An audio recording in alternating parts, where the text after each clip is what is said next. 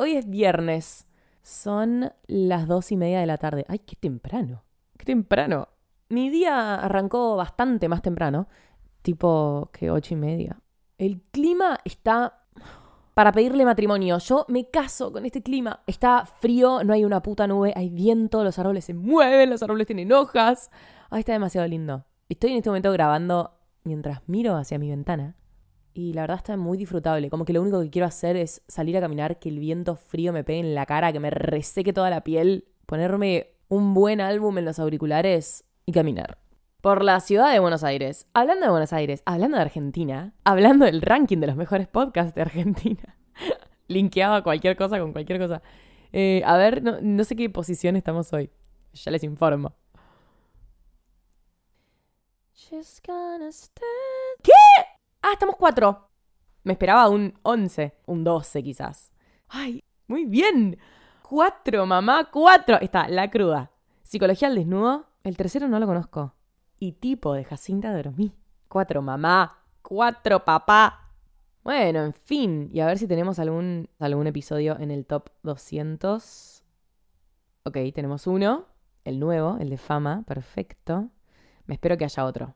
Por favor, no me defrauden. no me defrauden. Para, estoy buscando. ¡Ea! Tenemos dos. Bien ahí, dos en el 200. Em, sí, sí, sí, tener dos ahí adentro, boludo. Mira qué bien. Bueno, nada. Siento que está bueno compartirles esto, ¿no? Tipo, es parte de, de lo que somos. No sé. Trato de ponerlos un poco al día con las noticias y eso. No sé, a mí siento que, tipo, si yo estuviese escuchando un podcast, me, me gustaría saber qué onda el podcast dentro del mercado en el que está. Como que, no sé, me gustaría, a mí me gustaría saberlo, tipo, lo pienso como oyente, entonces se los comparto. Bueno, en fin. Hoy, habiendo leído sus respuestas a mis cajitas de Instagram, tipo, che, ¿de qué quieren hablar? Eh, habiendo leído lo que pusieron, mucha gente escribió sobre el autosabotaje utilizando esta palabra o utilizando cualquier otro conjunto de palabras que remita a la misma idea, tipo de autosabotaje, tirarse para abajo o cómo lidiar con la baja autoestima. Sí, no sé, creo que hay, muchos temas que giran en torno al, autosabotaje hoy, ¿no? Tipo, el otro día subí un TikTok em, que hablaba de la mañana, de cómo descubrí este año el momento de la mañana, que es un momento que me encanta, porque siento que es como pura y exclusivamente para mí, me lo dedico a mí, como que todavía el día no empezó, pero para mí sí. Entonces es, como un momento, no sé, re privado. Y me encanta poder disfrutarlo y también como que romantizarlo y esperarlo, porque entonces también me ayuda a dormirme, porque sé que tipo, me voy a dormir y el próximo momento que voy a tener es el de la mañana. Como, y es el mejor momento del día, me encanta. Eh, bueno, hice un TikTok sobre eso, mucha gente salió a bardearme, o sea, el TikTok se hizo re viral, entonces entiendo que salgan a bardearme, yo lo entiendo igual, como que, no sé, siempre trato de relacionarme con los privilegios que tengo y también esto de que tipo de lo que trabajo como que no tiene horario y al mismo tiempo, no sé, qué sé yo, me metí como en una Reddit tipo, bueno, ok, no era necesario putearme tanto, sean más amables. Em, y aparte en el video como que no aclaré que yo eso lo hago, o sea, lo, lo empecé a hacer durante las vacaciones, cuando no tenía obligaciones para despertarme temprano, y lo hago también los sábados y los domingos. No aclaré muchas cosas, no importa, la gente me empezó a bordear. ¿Para qué me enrosco? ¿Viste? Yo los últimos tres minutos fui yo tratando de justificarme.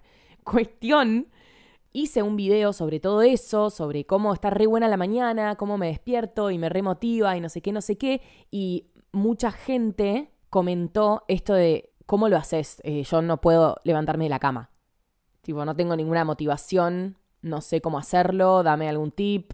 Y, me parece llamativo que esto de, de la baja autoestima o la falta de motivación o el cansancio, el agotamiento, el autosabotaje. No sé, es algo que siento que es re característico de nuestra generación porque, no sé, no estamos en un momento fácil, como que no es fácil irte a dormir, tipo viendo TikTok, viendo cosas y realidades que no tenés y que no son tuyas y al otro día como que tener que levantarte y aún así afrontar la vida, como que sé que eso puede ser re duro y es algo re característico con nuestra generación porque es como que constantemente estamos siendo expuestos a realidades que no son la nuestra, que quizás deseamos que sea la nuestra. Y nada, sí, quizás el momento de la mañana es el más duro porque es como despertarte y darte cuenta de lo que tenés y de lo que no tenés.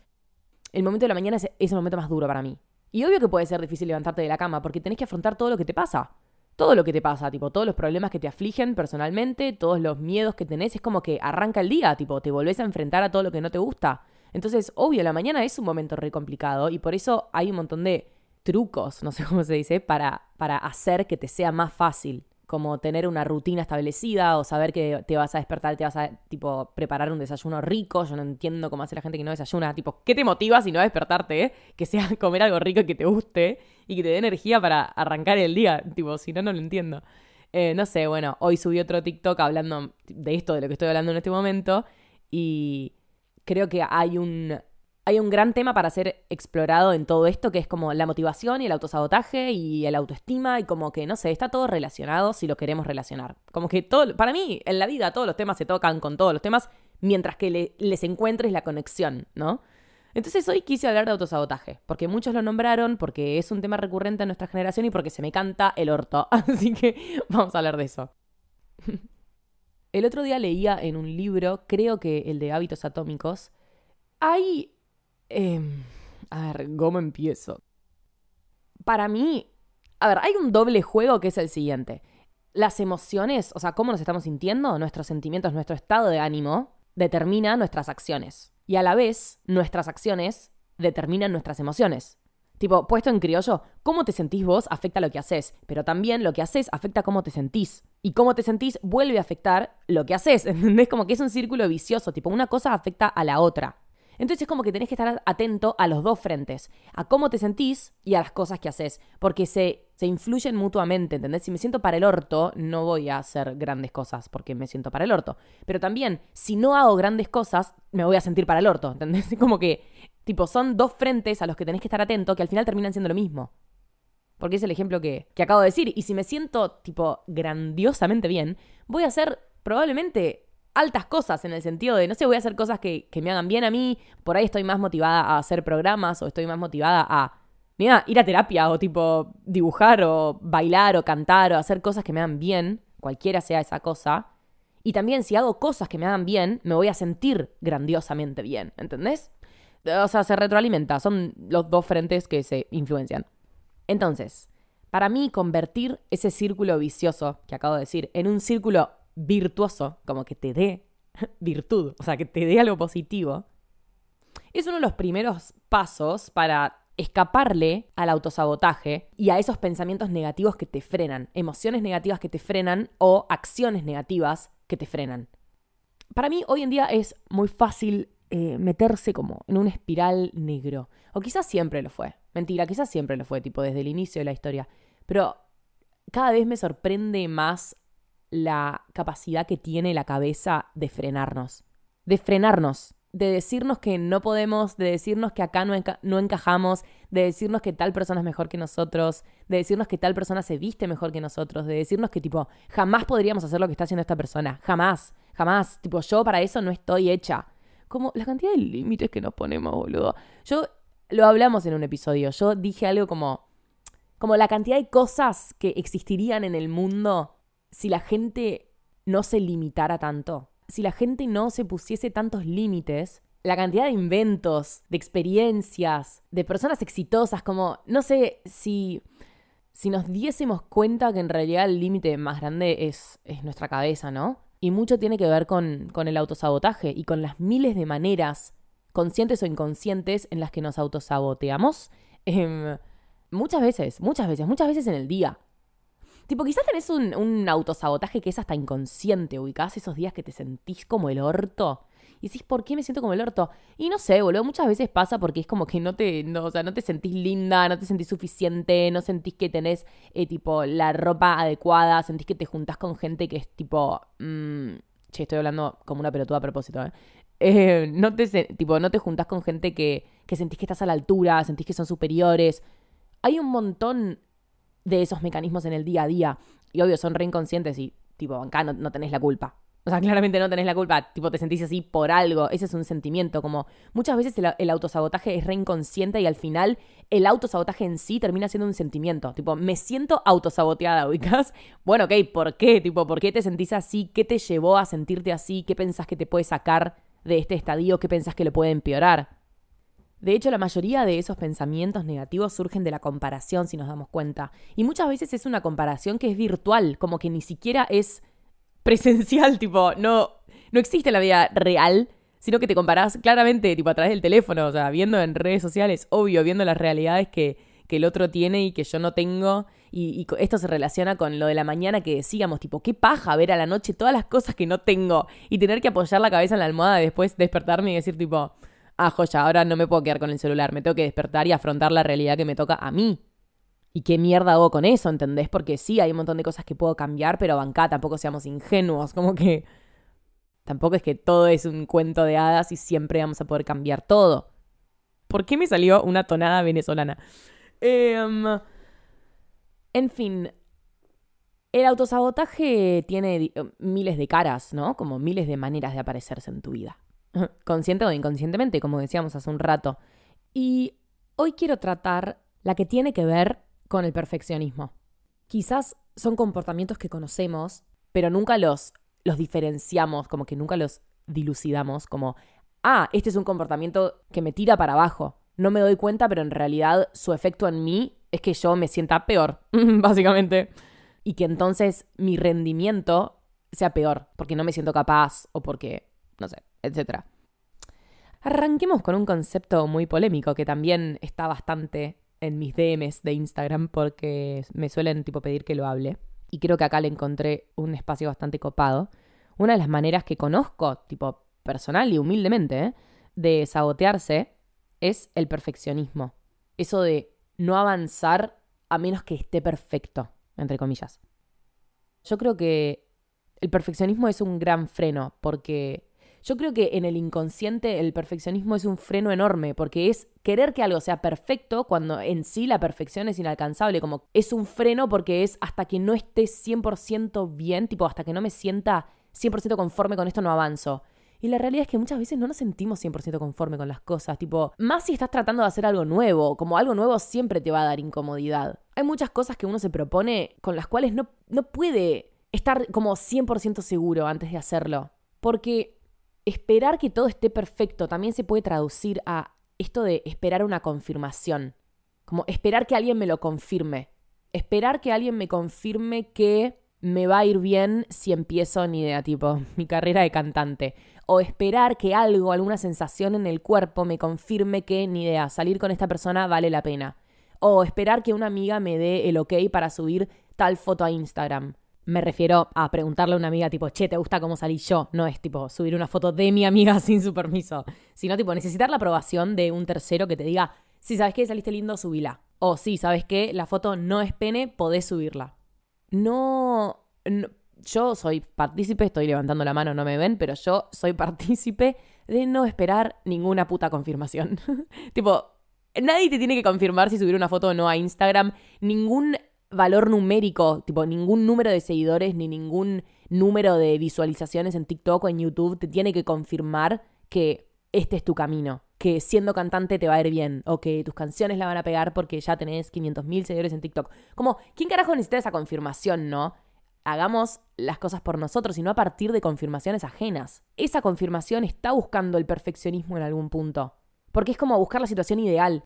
Tipo, bueno, ok, yo quiero empezar mi carrera como cantante, pero hasta que el escenario no sea ideal, como hasta que el escenario no sea el perfecto, no me voy a lanzar. Tipo, ¿qué carajo tenés que lanzarte para hacer que el escenario sea perfecto? Escenario no en términos físicos, sino la situación, ¿no? Porque uno dice como, ay, si tuviese seguidores en TikTok, no sé, no sé, estoy hablando de redes, pero aplícalo a donde quieras. Si tuviese seguidores en TikTok sería re fácil como que ser cantante y todo eso. Bueno, pero ¿cómo te pensás que se consiguen esos seguidores en TikTok? Tipo, actuando, ¿entendés? Uno se refugia en la situación ideal.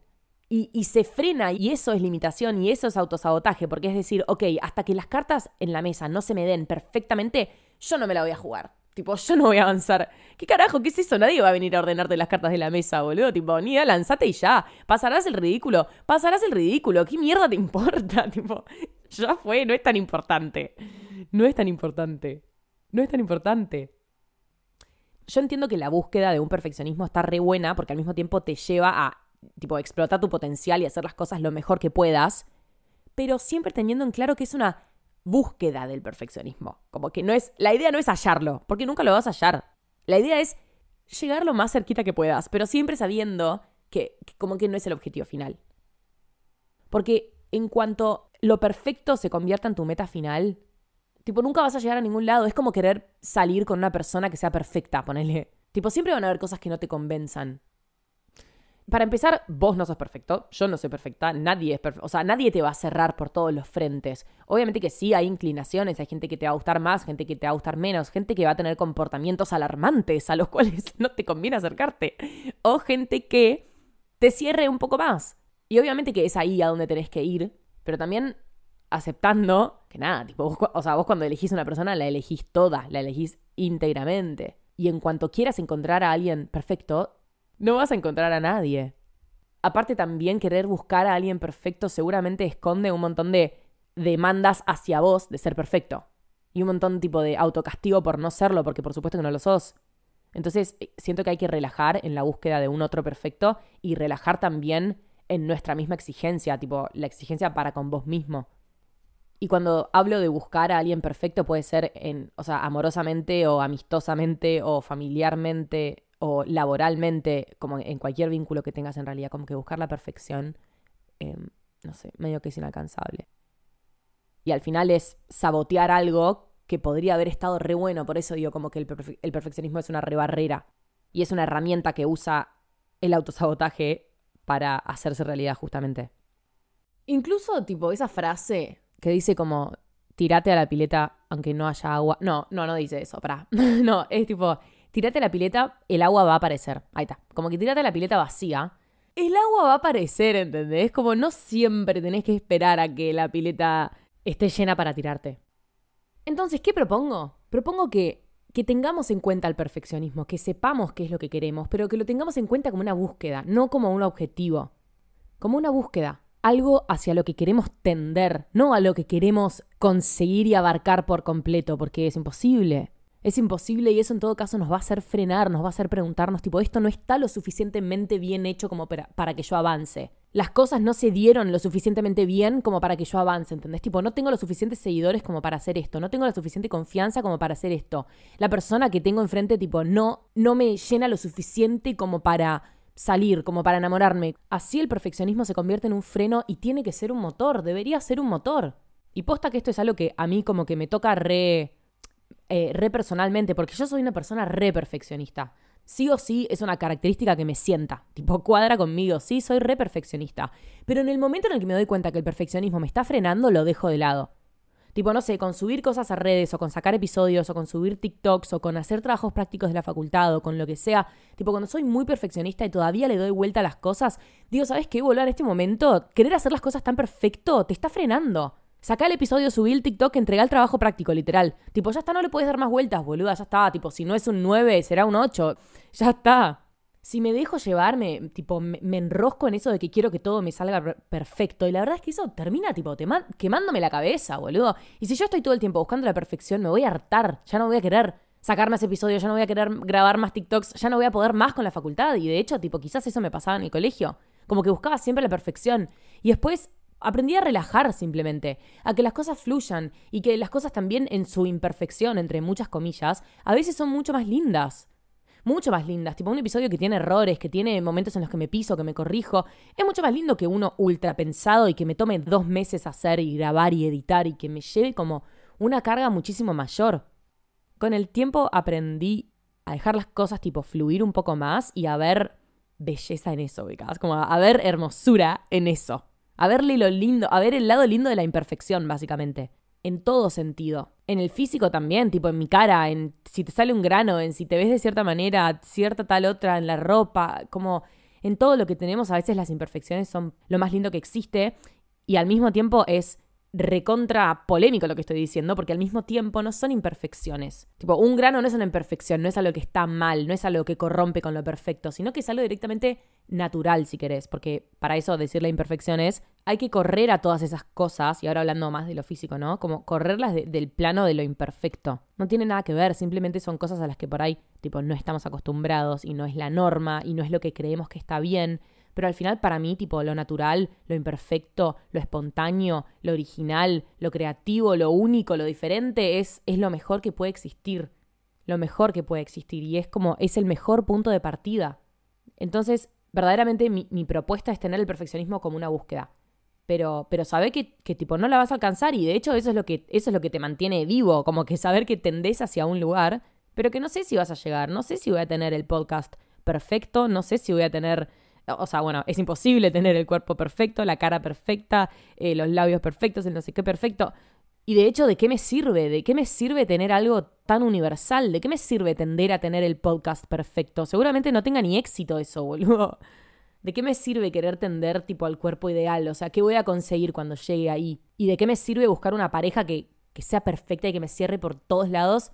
¿De qué me sirve embarcarme en esa búsqueda si ya sé que no me va a llevar a ningún lado? Porque, tipo, somos humanos, boludo si te relacionás con el otro, van a haber cosas que te encanten y cosas que por ahí no te copen tanto, pero de eso se trata. de eso se trata, si no sería muy aburrido todo. Todo sería muy aburrido. Y muy desgastante también. Todas esas búsquedas, todas esas búsquedas físicas, amorosas, eh, profesionales, en la facultad, en el colegio, todas esas búsquedas de que todo te salga perfecto son agotadoras. Porque no conducen a ningún lado. Esa es mi opinión. Arre. Grababa tres horas y terminaba con esa es mi opinión. Sigan subiendo mi podcast a sus historias. Fíjense que estoy haciendo bastantes reels con los audios de mi podcast y nada, eso les está encantando. Me encanta porque es como agregarle el formato visual a lo que ya es sonoro, entonces tipo de pronto son imágenes con mi podcast. Bueno, no importa, no sé si entendieron, pero me gusta. me gusta, me encanta que ustedes lo compartan en su historia, estoy muy atenta a eso, siempre respondo, tipo trato de, de verlo todo. Muchas gracias por todo el amor y nos vemos en cualquier otro episodio que quieras ir a apretar ahora. O en Instagram o en TikTok, etcétera, etcétera. Chau, un beso.